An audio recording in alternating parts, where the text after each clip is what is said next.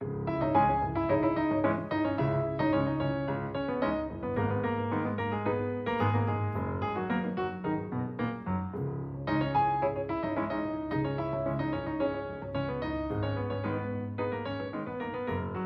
Viva, sejam bem-vindos à última edição do ano do Geometria Variável. É o balanço de 2021 com os residentes fixos Nuno Severiano Teixeira e Carlos Coelho e vamos começar por olhar para aquilo que se passou em Portugal neste ano de 2021, um ano pouco previsível. Vamos tentar fazer isto num minuto, vamos lá ver.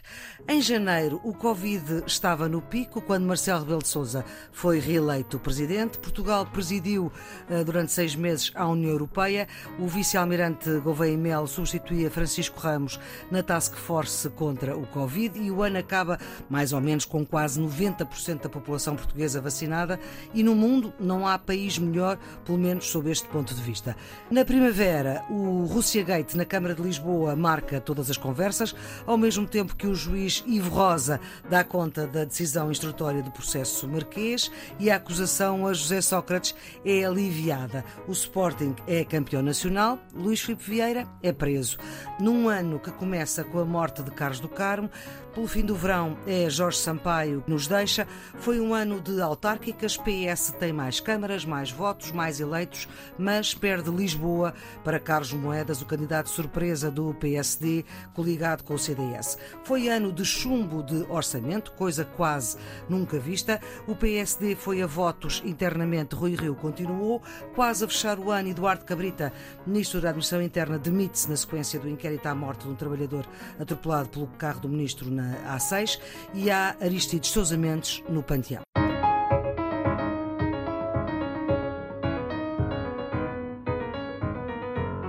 Edição número 64 do Geometria Variável, com Nuno Severiano Teixeira e Carlos Coelho. Bom dia. Bom dia. Va Olá, vamos, bom dia. vamos ver o que é que das vossas escolhas é o acontecimento nacional que marca positivamente o ano e porquê. Comece pelo Carlos. O acontecimento nacional, eh, na minha opinião, é claramente a campanha de vacinação contra o Covid-19. As vacinas contra o Covid foram a melhor eh, notícia. Eh, Elas inesperada foram, também. Elas foram fundamentais. Não se tinha a certeza que se conseguia logo Exatamente, vacinas, não é? mas elas foram fundamentais para a quebra do número de doentes internados, também para a redução de internados nos cuidados intensivos e, sobretudo, para a redução do número de mortos. Depois de um início que não começou da melhor maneira, a verdade é que nós retomamos o atraso. Hoje somos dos países do mundo com maior taxa de vacinação.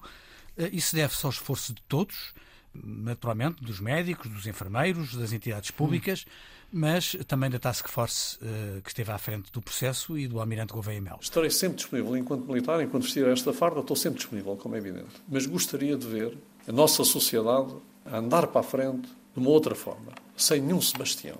Porquê? Porque o Sebastião está em todos nós. Portanto, eu creio que a campanha de vacinação contra a Covid-19 é o acontecimento nacional que merece mais destaque e é um exemplo de que Portugal se pode orgulhar e que ajudou a reforçar a imagem de eficácia de Portugal no mundo. Para si, qual é que é o acontecimento positivo de 2021? Maria Flor, vamos ser acusados de consenso central.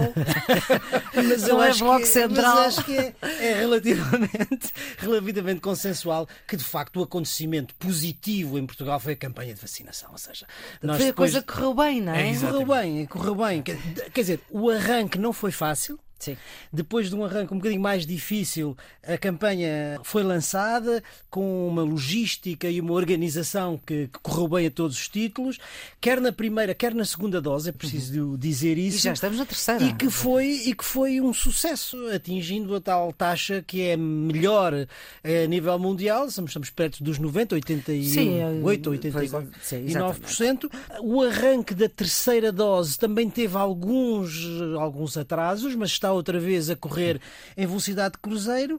E, portanto, eu acho que este é de facto o acontecimento positivo, não só do ponto de vista interno, mas também comparativamente no plano internacional, que dá uma boa imagem, uma imagem de Portugal. Porquê? Porque o Sebastião está em todos nós.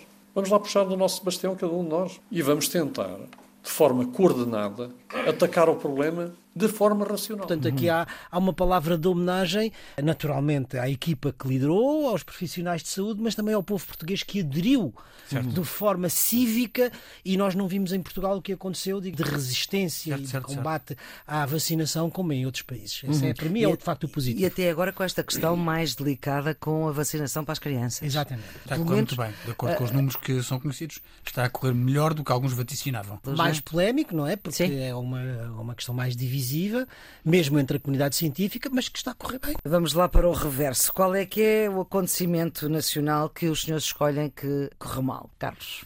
Para mim é o atropelamento do cidadão pelo carro onde circulava Eduardo Cabrita. O episódio é o, o destaque de, de, um culminar de acontecimentos negativos na administração interna, na administração interna que minaram a autoridade uh, do ministro. Eh, da morte do cidadão ucraniano pelos agentes dos Serviços Estrangeiros e Fronteiras. No aeroporto em Lisboa. A, a polémica das golas antifumo, as polémicas nas nomeações de altos dirigentes do Estado. Eh, houve várias polémicas que envolveram Eduardo Cabrita. Eu disse aqui que acho que ele saiu tarde demais, devia ter saído mais cedo. Acho que António Costa perdeu uma oportunidade para exercer a sua autoridade e fazer uma remodelação em tempo. Não tenho neste momento no horizonte nenhuma remodelação em vista de de membros do, de membros do governo. E fica a suspeita de que a saída do ministro se deve apenas à proximidade das eleições legislativas. Ou seja, se o orçamento não tivesse chumbado, o ministro talvez não saísse. Talvez não saísse. É por isso que hoje não posso permitir que este aproveitamento político absolutamente intolerável seja utilizado do atual quadro para penalizar a ação do governo, contra o Sr. Primeiro-Ministro ou mesmo contra o Partido Socialista. E por isso entendi solicitar hoje a exoneração das minhas funções de Ministro da Administração Interna ao Sr. Primeiro-Ministro. Em qualquer circunstância, creio que esse atropelamento, que foi o culminar uh, de um conjunto de factos negativos, foi talvez o acontecimento eh, nacional mais negativo. Tinha noção da velocidade de 166 km? É, eu sou passageiro, é o Estado de Direito a funcionar temos de confiar no Estado de Direito, ninguém está acima da lei. Eu não, não. Não, eu aqui não, não estou de acordo com o Carlos. Acho que o acontecimento nacional mais negativo, com maior impacto, é o chumbo do Orçamento de Estado. Da proposta de orçamento que está apresentada, ela conta hoje com a nossa oposição, com o voto contra do PCP. É o chumbo do Orçamento de Estado porque, no momento em que o país mais necessitava de estabilidade política, quer eh, por causa, digamos, do combate à pandemia, quer por causa uh, do relançamento da economia que estava a dar os seus primeiros passos. Eh, e mais, deve dizer-se contra a vontade da grande maioria dos portugueses, todas as sondagens na altura o disseram, os partidos políticos, com exceção naturalmente do partido do governo e do PAN e das deputadas não inscritas, mas enfim, todos os outros partidos uhum. políticos decidiram chumbar, uh, chumbar o orçamento. Eu pergunto quem vota contra. PSD, o Bloco de Esquerda, o PCP, o CDS, Iniciativa Liberal, Chega, o PEV. Muito bem, podem sentar-se. Quem se abstém? O PAN. E quem vota a favor? O PS. As senhoras deputadas não inscritas abstiveram-se. Portanto, o resultado foi a rejeição desta proposta do governo. Votaram contra, e é preciso dizer-se, não por razões estritamente orçamentais, mas por razões que nada tinham a ver com o orçamento. Se for chumbado o orçamento, resta haver eleições. Portanto, e pelo impacto que isso teve na vida nacional, para mim esse foi o acontecimento eh, negativo por excelência do ano de 2021. Os partidos viabilizaram esta solução política que existia até 2021, a possibilidade de PCP e Bloco de Esquerda suportarem o governo. Nesta legislatura, o primeiro orçamento foi viabilizado por todos, o segundo já foi só o PCP e o terceiro, então, é que não foi mesmo. Sim, a expectativa era que os partidos que tinham viabilizado essa solução, nomeadamente o Bloco Bloco de Esquerda e o Partido Comunista voltassem a fazê-lo. Portanto, a primeira responsabilidade recai sobre esses partidos. Mas também todos os outros, não era expectável que o fizessem, mas também votaram contra.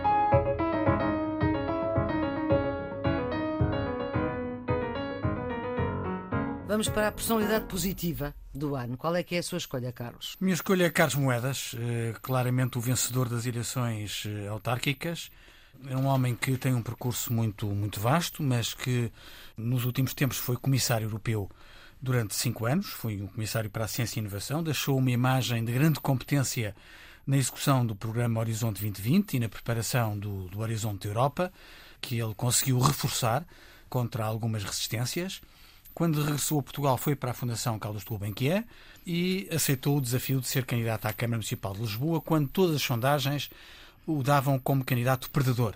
Ninguém acreditava na vitória dele, toda a gente achava que Fernando Medina ia continuar Presidente da Câmara e ele, surpreendentemente, ganha as eleições autárquicas.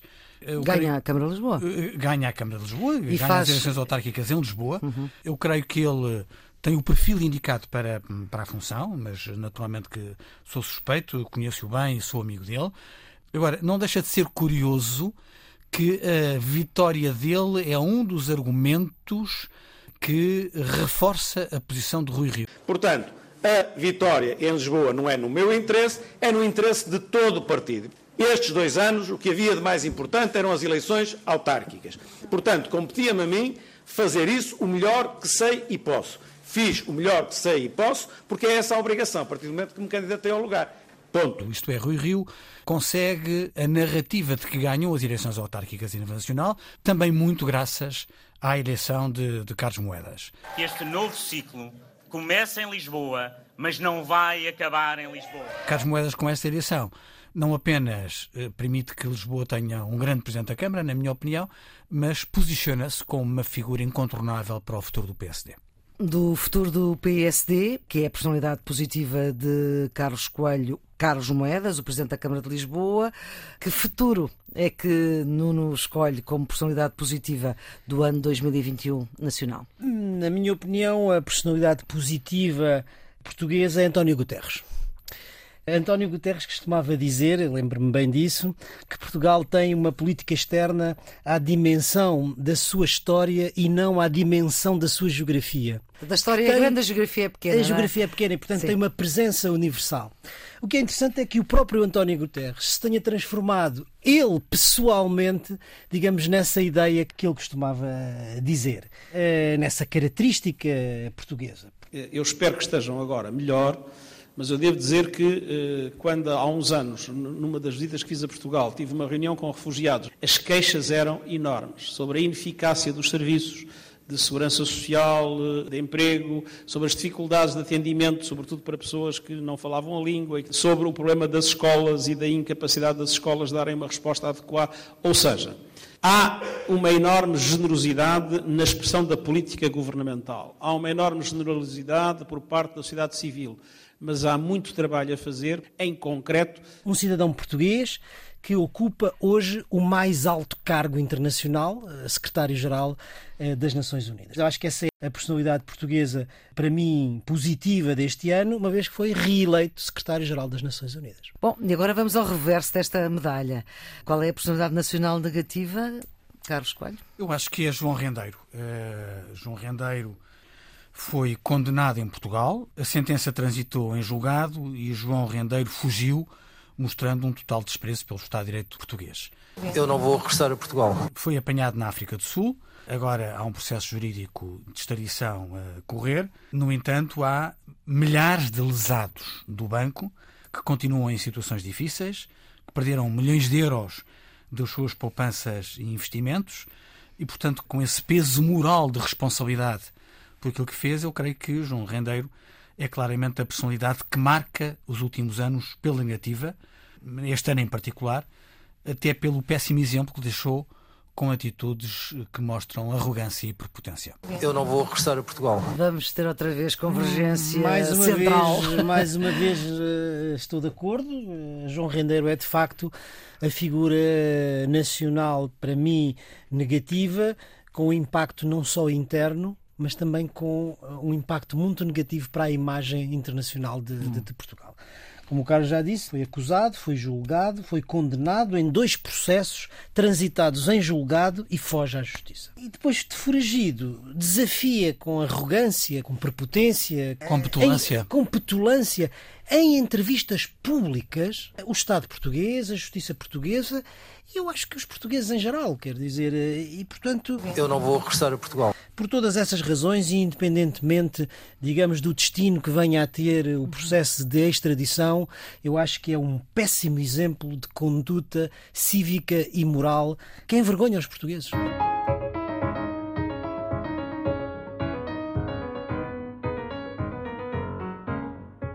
Pelo mundo, no minuto, o que é que aconteceu? Ataque ao Capitólio nos Estados Unidos por militantes pró-Trump, com Joe Biden a tomar posse logo em janeiro. Na Rússia, Putin a prender Navalny, o seu opositor, depois deste regressar ao país, tendo recuperado de um envenenamento uh, na Alemanha. Há vários golpes de Estado no mundo, a começar por Myanmar.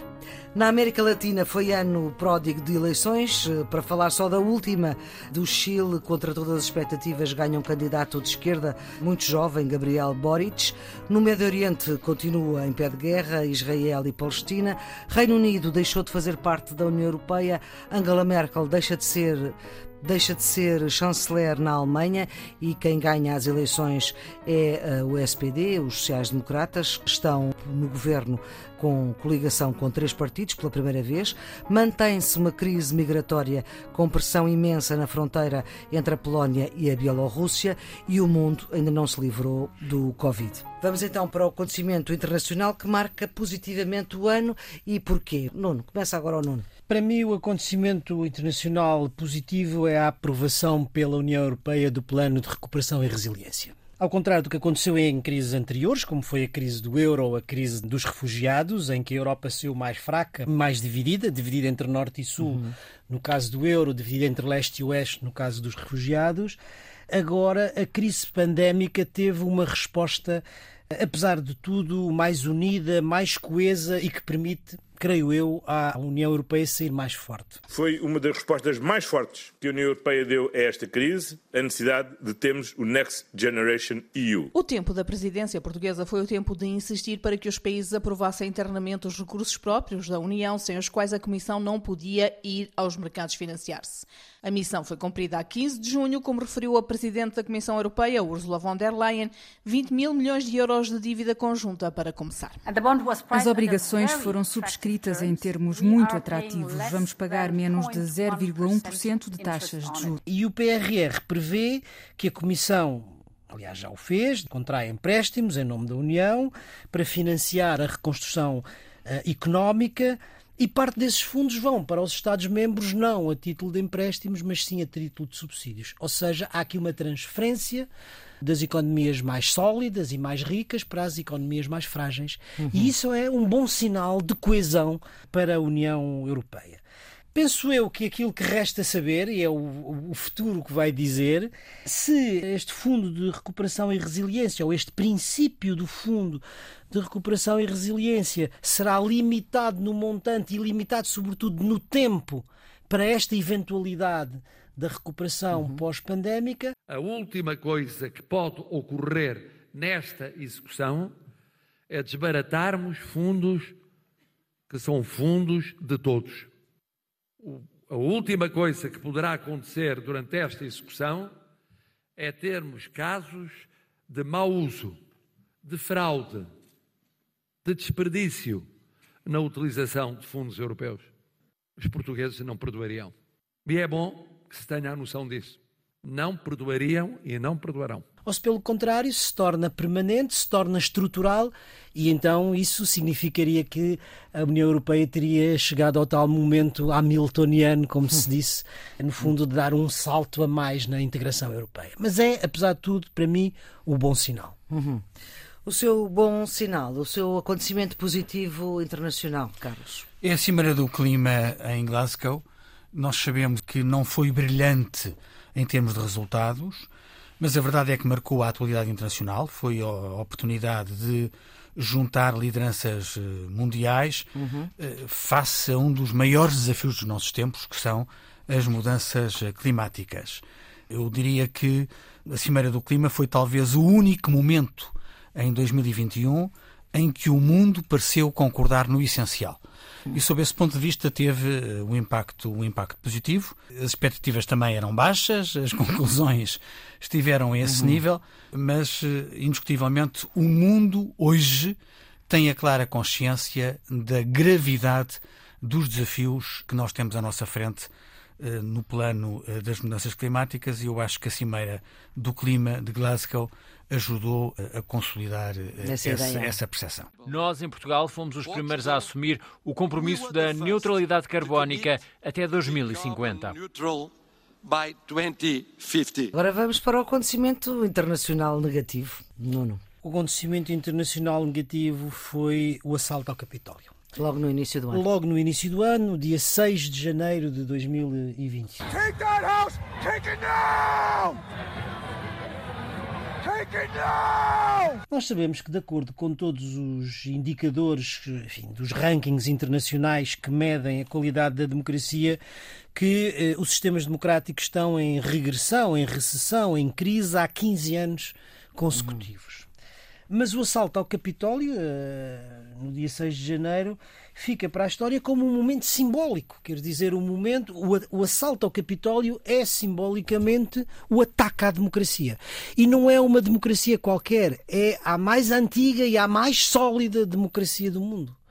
E, portanto, eu acho que este é de facto o acontecimento que, que, que marca negativamente o ano porque de 2021. Um porque houve um presidente que não reconheceu, ou que demorou a reconhecer por várias a, razões, a derrota. Não é? Por várias razões. E isso é o culminar, Maria Flor. Mas durante os quatro uhum. anos da administração de Trump, aquilo que nós vimos ao longo desse período foi um ataque sistemático aos princípios daquilo que nós consideramos a democracia liberal.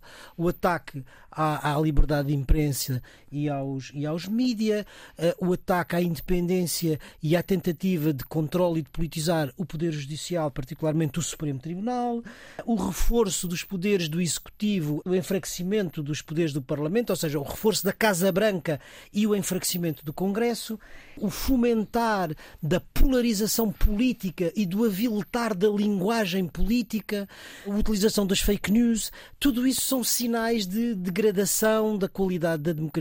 Mas, como a Maria Flor estava a dizer, o ponto alto, o culminar, é justamente a recusa em aceitar os resultados democráticos eh, reconhecidos por todos, com exceção daquele que perde as eleições. We will never give up, we will never concede. It doesn't happen. You don't concede when there's theft involved. E mais do que isso, e como agora se está a tornar mais claro pelos últimos documentos que vieram eh, ao conhecimento público, com incitamento à revolta no ataque, no ataque ao Capitólio. Portanto, eu diria que o ataque ao Capitólio é a metáfora perfeita do ataque à democracia e é para mim o acontecimento talvez mais negativo uhum. do ano de 2021. Trump, step... Carlos, o seu acontecimento negativo. Este é o terceiro momento de convergência central neste, nesta geometria variável. Eu também elegi a invasão eh, ao Capitólio. A verdade é que nós poderíamos estar à espera de uma coisa destas num país com tradições democráticas mais frágeis ou mais recentes. Não estávamos à espera que nos Estados Unidos da América isto sucedesse, porque o Capitólio, como o Nuno já disse, representa o âmago da democracia. É o símbolo. É o símbolo da democracia americana. E, sobretudo, nós estávamos à espera que acontecesse com o beneplácito do presidente em funções, porque a verdade é esta. Porque dia uh, 6 de janeiro Trump, Biden não tinha tomado Trump posse. incentivou, estimulou aquela, aquela atitude. We will never give up, we will never concede. It doesn't happen. You don't concede when there's theft involved. E isso é de uma gravidade sem, sem proporções. Espero que a investigação em curso no Congresso torne isso bem evidente, mas evidentemente que a fragilidade das instituições americanas uh, neste episódio. So President Trump foi, na minha opinião também, o acontecimento internacional mais negativo. Vamos então para a personalidade internacional que marcou positivamente eh, este ano de 2021, Nuno? Para fugir eh, à política, que tem dominado, para mim a personalidade positiva do ano foi Simone Biles. Não estou lesionada, felizmente, mas é por isso que dou um passo atrás, porque não quero fazer nenhuma tolice. Achei que seria melhor para as minhas colegas assumirem e conquistaram a medalha de prata e têm de estar muito orgulhosas por isso. Simone Biles é a ginástica profissional norte-americana mais conhecida, mais medalhada em todo o mundo.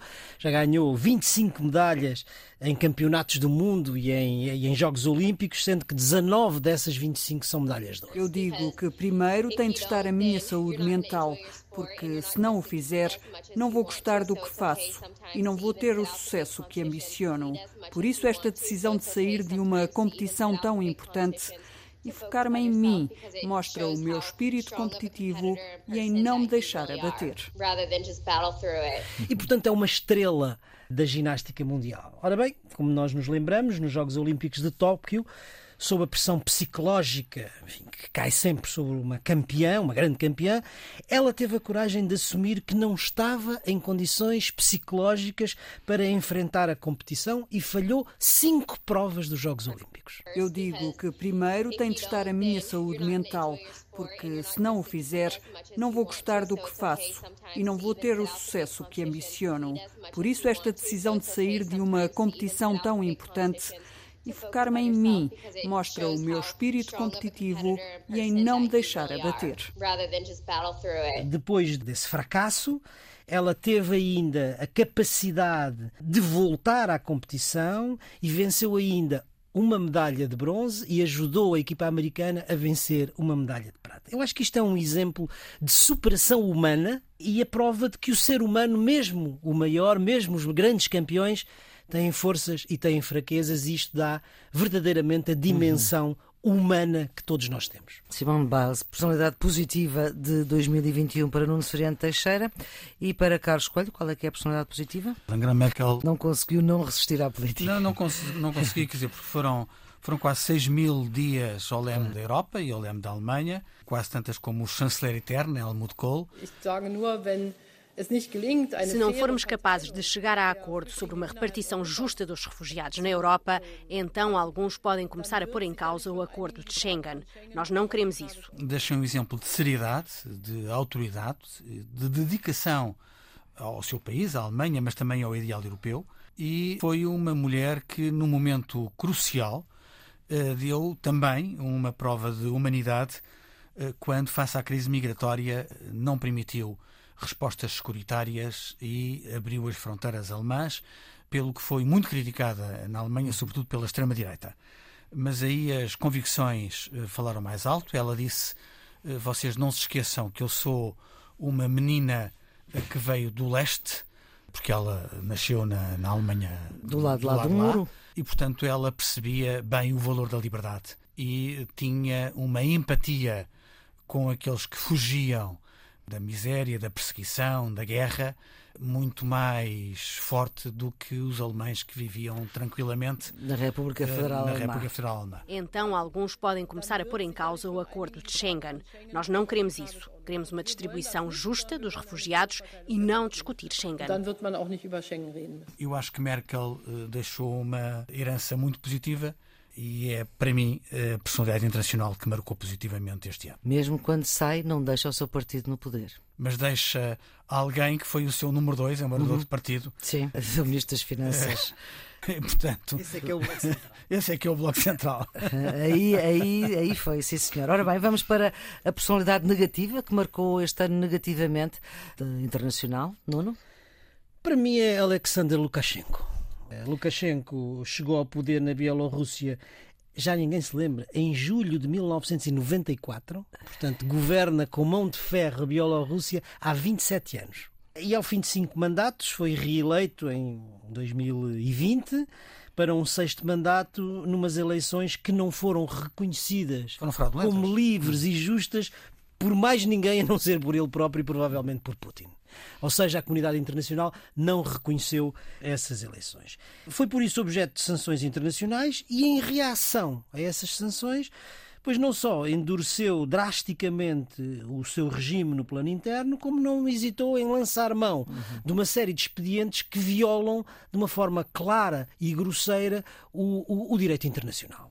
O assassinato dos opositores políticos, o desvio de voos comerciais para sequestrar passageiros que se opõem ao seu regime e, finalmente, a, a instrumentalização política dos migrantes e dos refugiados de uma forma é para além de politicamente, eticamente inaceitável. É para mim um dos piores exemplos do ponto de vista internacional que dá este último ditador da Europa, como costumam dizer. E para si, Carlos, personalidade negativa 2021 internacional? Para que Lukashenko não fique sem, sem amigos, eu decidi escolher Vladimir Putin. Hum. Uh, Putin fez claramente a afirmação da autocracia e da oligarquia russa.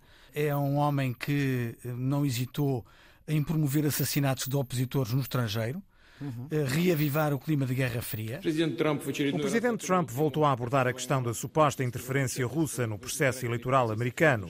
Eu tive que repetir o que já disse várias vezes, inclusivamente durante as reuniões pessoais com o presidente. O Estado russo nunca interferiu e não vai interferir nos assuntos internos dos Estados Unidos incluindo o processo eleitoral. A recente prisão de Alexei Navalny, que recebeu, aliás, o prémio Sakharov no Parlamento Europeu, uhum. mostrou que Putin não tem qualquer problema em atropelar o Estado de Direito para afirmar interna e externamente o seu poder absoluto. As movimentações que nós comentámos aqui, por mais de que uma vez no Geometria Variável, junto à fronteira com a Ucrânia, o facto de Putin não abdicar do controle e da ocupação ilegal da Crimeia, o apoio aos separatistas russos na, na Ucrânia, as cimeiras com outra figura pouco democrática da cena internacional como Xi Jinping da China, claramente Putin é, na minha opinião, a personalidade internacional que marcou negativamente o ano 2021. Vamos fechar este Geometria Variável especial eh, fim de ano com a ideia de assinalar a frase do ano para os nossos residentes fixos. Nono. É uma frase do Dr. Jorge Sampaio. É uma frase preferida por uma personalidade nacional, mas que tem indiscutivelmente uma dimensão universal. E a frase é: eh, a solidariedade não é facultativa, é um dever. Seja, neste ano que é marcado pelo desaparecimento do Jorge Sampaio, gostava de sublinhar e de recordar esta, esta frase, porque ela foi dita a propósito da questão dos refugiados, uma causa pela qual o Dr. Jorge Sampaio muito se bateu durante a sua vida, em particular na fase final, depois de ser presidente. Ouvirei atentamente os portugueses, ouvirei todos, mas estarei naturalmente atento aos excluídos do sistema das políticas, arremetidos tantas vezes a um estatuto de dispensáveis. Não há portugueses dispensáveis. Essa é uma ideia intolerável.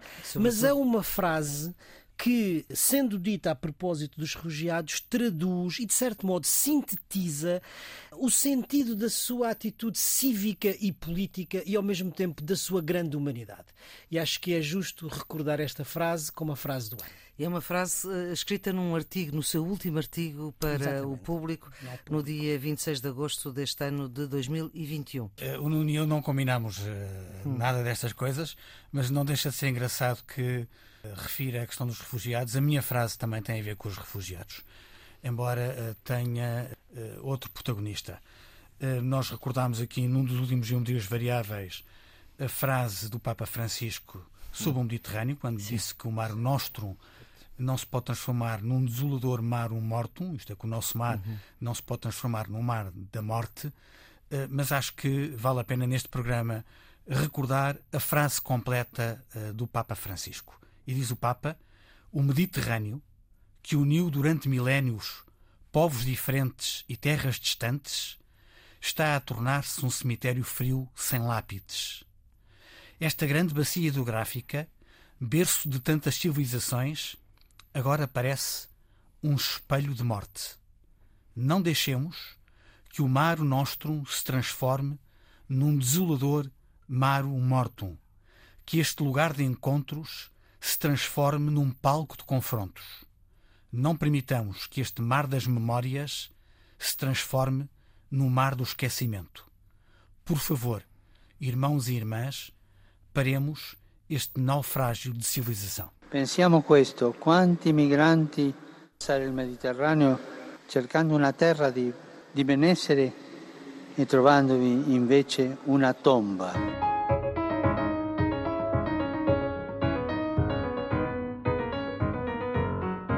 Eu sei que nós no próximo programa vamos olhar para o ano 2022, mas se eu vos pedisse muito rapidamente uma ideia do que será 2022 em Portugal. Eu acho que o 2022 vai começar com a grande inquietação de saber quem é que vai ser o novo governo. E se as sondagens tiverem razão, nós vamos estar eh, na mesma situação em que estamos hoje. Isto é, sem uma maioria clara do governo e, portanto, vai ser o terreno parlamentar a sede onde vão se ter que encontrar hum. soluções, ou coligações, ou acordos de suporte parlamentar. E, portanto, vamos ter, provavelmente, no início do ano, um reforço do papel do Parlamento no sistema político português.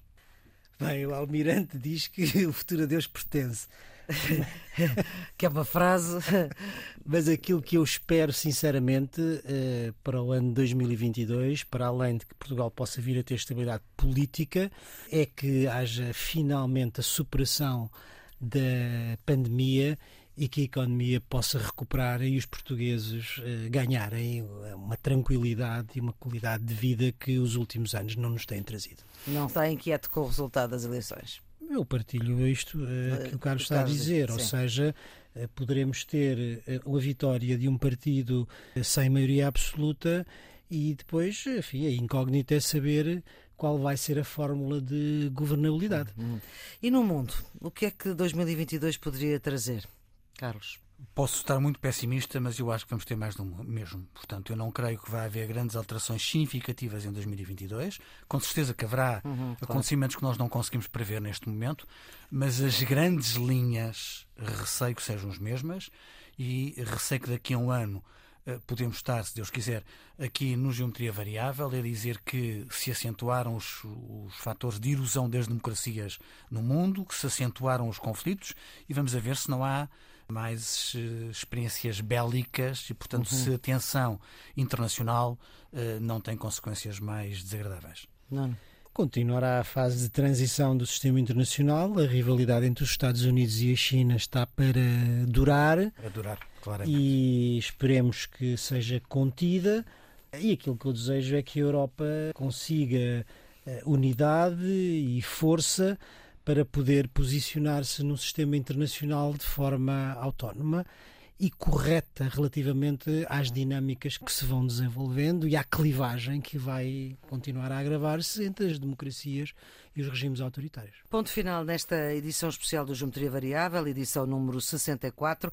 Nuno Severiano Teixeira e Carlos Coelho são os residentes fixos. Nós vamos voltar na primeira semana de janeiro. A produção é de Ana Fernandes, a gravação do João Carrasco, a edição de Maria Flor Pedroso. Então tenham umas boas festas, tenham um bom Natal, um bom ano e até 2022.